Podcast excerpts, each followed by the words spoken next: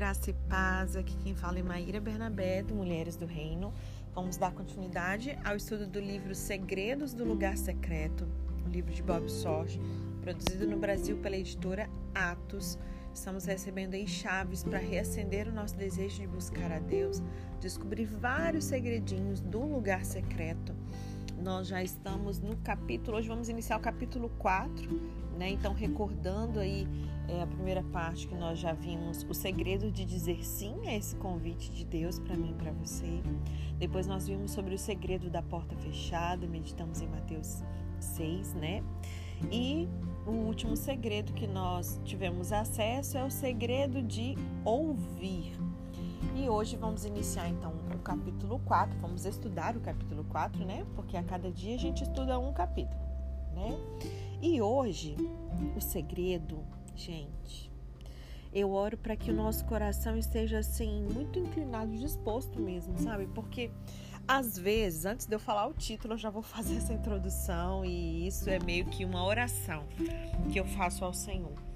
Porque é, nós só querermos, muitas das vezes não é o suficiente. O desejar, o querer, ou depende do tanto que a gente quer também, né? Não é o suficiente. Requer uma ação então, eu só desejar, querer, ai, quero tanto algo, queria tanto, sabe, ler mais a Bíblia, queria tanto conhecer mais a Deus, conhecer Jesus, ter mais intimidade. Eu só querer não resolve. É metade do caminho, metade do caminho andado, né? Porque primeiro tem que haver esse desejo. Mas só isso não é o suficiente. Eu creio que esse capítulo vai nos impulsionar para esse algo a mais que é necessário o segredo do capítulo 4 é obediência radical. Isso mesmo. Quem já esteve aqui há pouco tempo, nós fizemos até um estudo do livro de John Stott, né? Chamado Discípulo Radical. O Senhor, ano passado, tratou conosco uma sequência de estudos sobre obediência. É, falamos até de um livro, né, do pastor, acho que José Rodrigues, os quatro níveis de obediência. Então, assim, é algo que o Senhor já falou com muitos que estão me ouvindo aqui. Quem está chegando agora não tem problema. Deus vai falar agora comigo, com você, sobre uma obediência radical. Ouvir a Deus no lugar secreto é uma das maiores chaves para uma vida cristã de superação. Nós temos constatado isso a cada dia, a cada dia de estudo que nós temos tido. Só que isso precisa estar associado com obediência radical. Não adianta eu simplesmente ir para o secreto. Ah, Jesus me chamou, tá me esperando lá no secreto. Aí eu vou. Ok, aí chego lá digo sim, tá bom, Jesus, eu digo sim para esse seu convite.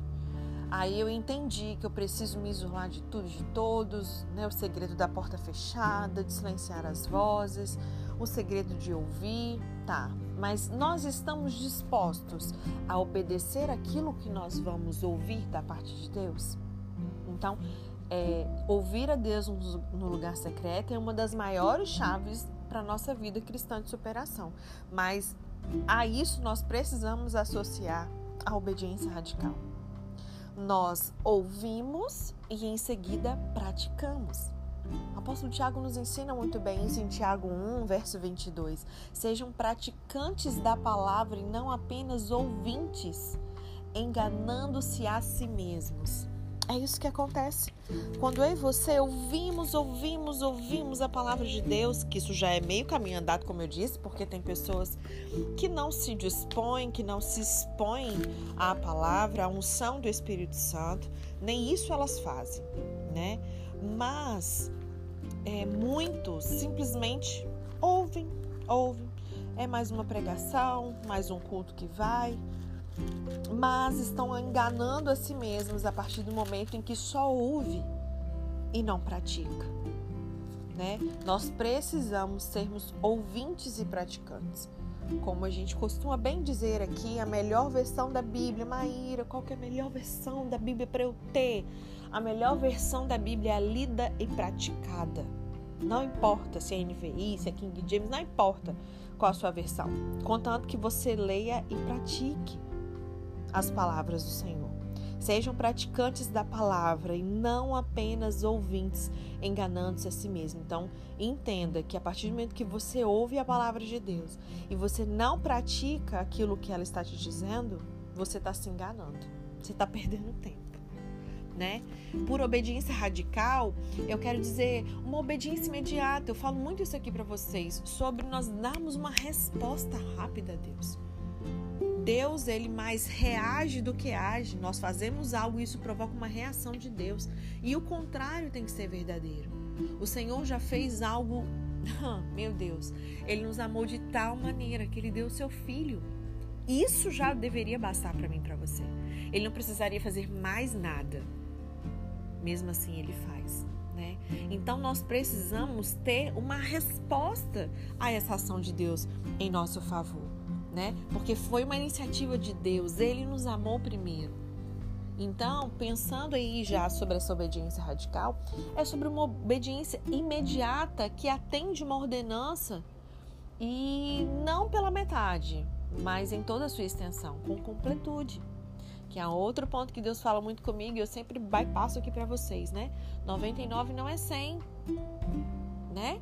Então não adianta eu ouvir, estar até disposta a obedecer, começar a dar uma resposta, mas eu seleciono o que eu obedeço. Eu não atendo a, a ordenança por completo, em toda a sua extensão. Não pode. A obediência radical ela não busca estar em conformidade com os padrões mínimos mas com uma realização extravagante, limitada. Gente, o nosso Deus é assim, a medida dele é assim. Pode reparar na palavra de Deus. Quando o apóstolo Pedro o apóstolo Paulo vão registrando as coisas, eles, eles colocam bem assim no max, né? Pra gente conseguir captar um pouco dessa grandiosa, né? Ele fala das suas muito grandiosas promessas, sabe? É, são cada expressão assim de grandiosidade, de magnitude que a gente precisava entender o padrão de Deus. E, nosso Deus, ele é um Deus extravagante, limitado. Aquele padrão mediano, medíocre não é para mim, para você. Então, a obediência radical, então você já vai analisar como é que tem sido a sua obediência. Será que ela é uma obediência radical? Porque a obediência radical ela não busca estar em conformidade com os padrões mínimos. Ah, isso aqui que é para fazer, eu vou fazer só aquilo que é minha obrigação. Já é meio caminho andado, porque tem gente que nem obrigação faz, né? Mas nós não somos desses. Amém? Os padrões, o meu e o seu padrão de conduta de vida, de comportamento civil, moral, ético, espiritual, é mais em cima. Os padrões mínimos não servem para mim para você. Se Jesus, se Jesus disser, venda tudo, e aí você vai o quê? Obedecer? Larga tudo aí, vende tudo. Você faz o quê? Vai fazer igual o rapaz lá que era rico e ficou desesperado, triste, porque Jesus mandou ele vender tudo? Ele já cumpria os mandamentos, cumpria a lei toda. Nossa, sou exemplar. Faz tudo isso aí, Jesus, desde pequenininho. Então tá, vai lá e vende tudo que você tem. Eita, Jesus trouxe luz a uma verdade que estava camuflada ali. Que Jesus não era o Senhor da vida dele, que ele não cumpriu o primeiro grande mandamento, que é amar a Deus acima de todas as coisas. Porque as coisas dele, os bens dele estavam acima do Senhor. É isso que Jesus mostrou. O que ele falava não estava em concordância com uma realidade. Quantos de nós vivemos uma farsa, falamos algo e não vivemos esse algo? Se Jesus diz, venda tudo, se nós somos discípulos radicais como obediência radical, então nós venderemos tudo imediatamente, sem titubear. Como os discípulos, quando Jesus pegava e chamava, larga tudo que você tem, larga sua empresa aí, Pedro. André, já larga isso tudo aí. Vocês são empresários de sucesso? Não tem problema não, quero que vocês larguem tudo e venham, vem me seguir. Imediatamente largaram tudo. Estamos nós dispostos a isso? Nós queremos tudo de Deus. Nós queremos todas as bênçãos. Nós queremos livramento. Queremos casamentos prósperos. Queremos saúde. Queremos milagres, curas físicas, emocionais. Queremos prosperidade financeira. Queremos sucesso é, profissional, ministerial, acadêmico. Uau, queremos tudo. quero uma vida triunfante. Mas temos dado o nosso tudo para Deus? Jesus, ele tem o nosso tudo, ele tem o nosso coração. Temos amado a Deus acima de todas as coisas. E radicalmente, de maneira imediata e na totalidade. É duro esse discurso, né? Mas isso pode salvar a minha e sua vida, amém? A palavra no Novo Testamento para obediência, como eu sempre digo, a gente não precisa ficar expert em grego, mas entender às vezes algumas palavras é, no original, né? É, até falei isso com o pessoal do Talmidim. Quando você faz uma exegese de um texto, você vai entender de fato o que que o autor daquele texto quis, assim, é, se aproximar ao máximo do que ele quis dizer. Porque entre o que uma pessoa diz e o que de fato a mensagem chega, às vezes tem uma diferença, né? E aí trazendo, né, sobre o assunto que estamos estudando aqui sobre obediência, no Novo Testamento, como vocês né, já devem saber, o Novo Testamento ele foi escrito no grego, né? E a palavra para obediência é upakoi, eu acho que é assim que diz. E essa palavra ela é composta por duas palavras gregas, upo, H-U-P-O, que significa sujeito a, e akou, A-K-O-U-O. Soleto para vocês entenderem que a minha pronúncia é maravilhosa de grego, vocês já sabem, né? e essa segunda parte significa ouvir. Então, gente, obedecer é literalmente se sujeitar a ouvir.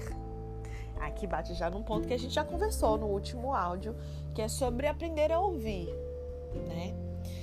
E aí a obediência, ela envolve não ouvir assim, sabe? Ouvir, mas é uma escutativa, é um ouvir atentamente. E não simplesmente para entrar no ouvido e sair no outro, sabe essa expressão? Ouviu, mas às vezes quando a gente olha para nossa vida ou para a vida de alguém, a gente olha assim, sabe aquela sensação assim, cara, tem alguma coisa de errado, porque aquela pessoa tá ali na igreja toda semana, mas a vida dela não muda, o caráter dela continua do mesmo jeito, ela continua fofoqueira, ela continua mentirosa, ela, sabe? Então, assim, tem alguma coisa de errado. O que está acontecendo? É, fé não vem pelo ouvir, ouvir a palavra? Não existe uma transformação quando eu renovo minha mente com a palavra? Então, provavelmente essa pessoa não está passando por isso. Ela simplesmente está ouvindo como? Entrando no ouvido e saindo pelo outro, conforme a expressão. Né? Por quê? Porque a obediência, ela envolve ouvir atentamente com o coração submisso, complacente. E aí, em seguida, fazer o que Tiago nos orientou. Obedecer a palavra de Deus, ou seja, praticar a obediência implícita ela começa para cada um de nós não em fazer boas obras, mas em nós nos sentarmos aos pés de Deus e ouvir a sua palavra. Talvez este seja o problema. Tem gente querendo inverter, quer sair fazendo, quero fazer a obra de Deus, mas não se senta aos pés dele para ouvir diligentemente a sua palavra, ouvir instruções específicas. Não existe essa devoção. Devoção num lugar secreto é o primeiro grande ato de obediência do cristão, sabia?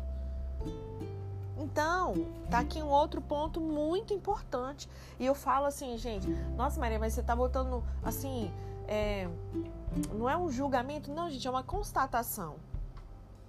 São pessoas, tantas pessoas que me procuram, tantas pessoas que falam comigo, isso aqui é uma realidade da vida das pessoas que me procuram ou que às vezes não me procuram, mas que eu convivo. E aí eu vejo, eu observo, eu ouço, eu vejo o fruto ou a ausência de, né? Então falar para mim que é cristão, que é cheio do Espírito, que ama Jesus, que nasceu de novo e tudo mais, mas não tem devoção ao lugar secreto, para mim não obedece. Por quê?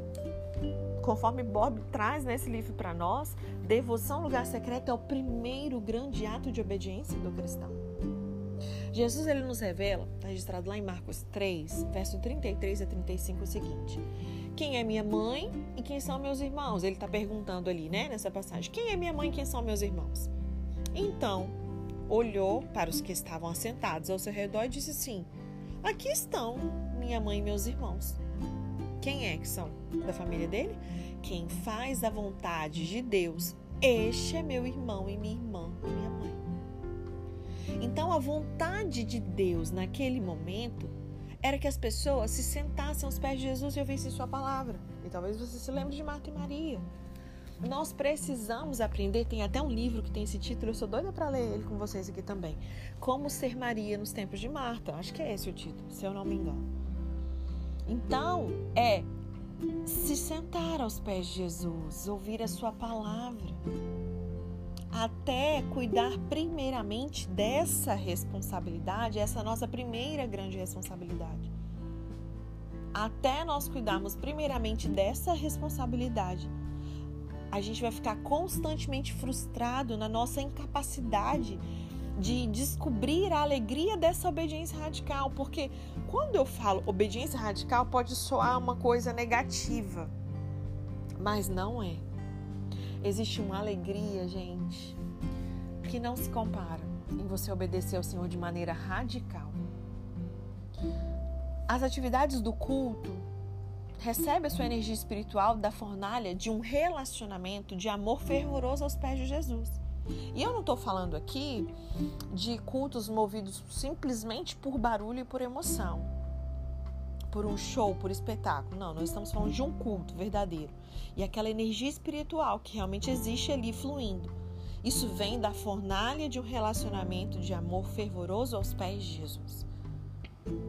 A verdadeira satisfação de servir a Jesus, ela é descoberta quando nós fazemos as primeiras coisas.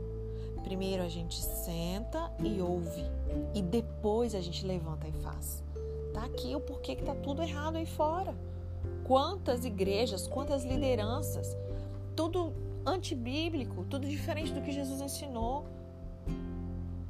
As pessoas querem simplesmente levantar para ensinar, fazer e acontecer, mas elas não querem sentar e ouvir de Jesus, da sua palavra.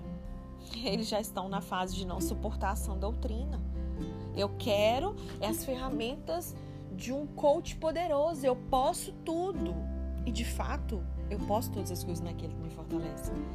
Mas não dá para nós nos mantermos num evangelho diluído parcial que escolhe simplesmente uma parte das escrituras e não a totalidade.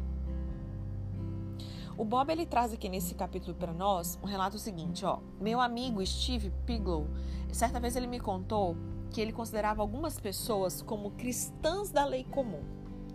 E com isso, Steve ele queria dizer que elas desejam, é o que eu falei agora há pouco, os benefícios do viver em Cristo só que é sem ter compromisso com ele. Gente, é uma triste realidade. As pessoas querem os benefícios do viver em Cristo sem ter compromisso com Ele. Até quando alguém, um amigo, um familiar, qualquer pessoa que vem me pedir oração, ajuda, alguma coisa nesse sentido. Sério, eu oro para que seja o contrário, que essa pessoa tenha um compromisso com, com o Senhor, que ela primeiro seja salva, e depois o resto é consequência. Se o Senhor quiser operar a cura, opera, mas em primeiro lugar a salvação daquela alma, um relacionamento pessoal com Jesus. Porque nós temos relato, inclusive nas escrituras, de gente que foi curada e depois não voltou mais para poder agradecer, para adorar o Senhor. Né? Então, é preferível que você tenha uma vida é, com algumas dificuldades, assim a gente pode dizer, né? ainda que não seja da vontade de Deus, né? enfermidade sobre a nossa vida, Jesus ele nos resgatou da maldição da lei, mas é preferível assim você estar salvo, tendo um relacionamento com Cristo, um compromisso com Ele, do que você só viver os benefícios de, né? de, dessa, desse sacrifício dele sem você ter que dar resposta nenhuma isso. Você só quer desfrutar os benefícios de viver em Cristo, mas sem compromisso com Ele. Mas assim como a alegria completa de viver junto, ela é encontrada somente num contexto do compromisso do casamento, a alegria de seguir Jesus é encontrada somente também quando nós nos entregarmos a cada palavra que procede da sua boca. Algumas pessoas, elas empregam toda a sua energia em pensamentos criativos. Só que Deus, ele tem uma forma de negar os planos dos homens.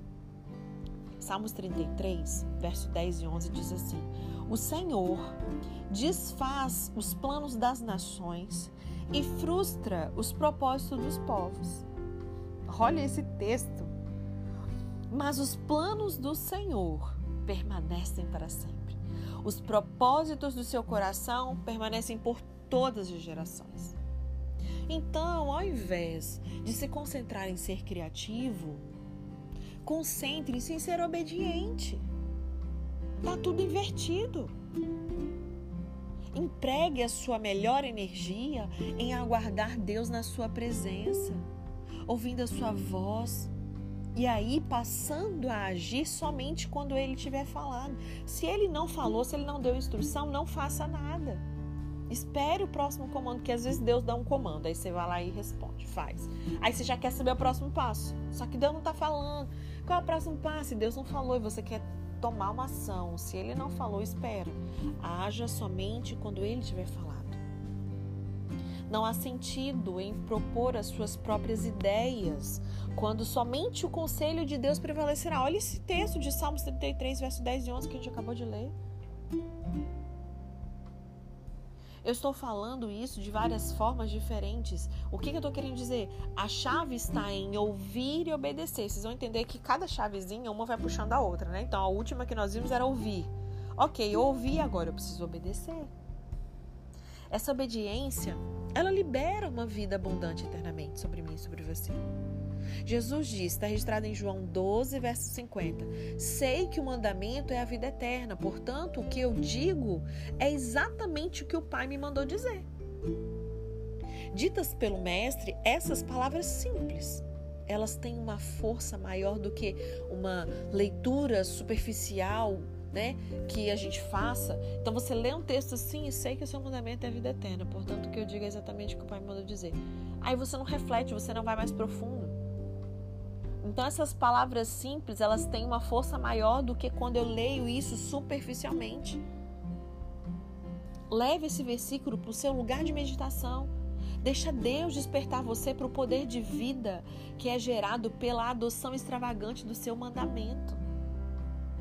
A vida que reside em Deus flui para mim, para você, mediante a obediência. Sem obediência não vai rolar. E essa obediência, talvez assim, mas tá difícil, nossa e tal, não sei o quê. Então, essa obediência, ela incorre na contemplação de Deus. O problema é que a gente não contempla Deus, não temos tempo de devoção com Ele e queremos conseguir ser obedientes com facilidade.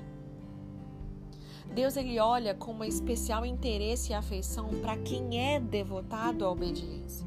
Ele conhece o meu e o seu coração. Não adianta a gente mostrar o estereótipo lado de fora nossa, fulano parece ser uma mulher de Deus, parece, sabe, ser obediente, parece. Não é o que aparenta. Como é que tá o coração? Esse coração tem devoção à obediência, está devotado a essa obediência? Deus, ele tem um olhar especial, uma afeição para quem é devotado à obediência. Ele disse em Isaías 66, verso 2: Não foram as minhas mãos que fizeram todas essas coisas e por isso vieram a existir? Pergunta o Senhor. A este eu estimo, a humilde e contrito de espírito que treme diante da minha palavra. É fantástico a gente apenas imaginar. Você tá num lugar secreto com a palavra de Deus aberta e tremendo nessa esperança de Deus falar com você? Como é que tá a expectativa do seu coração? Ele observa o seu espírito, desejoso ou não, e aí ele concebe as maneiras de honrar a sua devoção. Uau, olha que coisa incrível! Tremer diante da palavra de Deus significa, primeiramente, que nós desejamos que Ele fale conosco, que nós temos temor, que nós reconhecemos quem Ele é. E que depois, né, que agiremos com uma pronta diligência, segundo a palavra que Ele nos dê. Quando nós trememos diante da palavra de Deus, com esse tipo de antecipação aguçada, sabe? O seu espírito está alerta, ele está ligado, ele está sensível. E aí Deus ele fixa os seus olhos em nós para nos fazer o bem. Mas isso tem que existir dentro de mim, de você. E essa obediência, ela vai gerar maior intimidade, ela vai criar alicerces inabaláveis. São várias situações que decorrem dessa obediência. Esse capítulo é um pouquinho maior, e aí eu não vou ler ele todo, nós já estamos em 24 minutos aqui.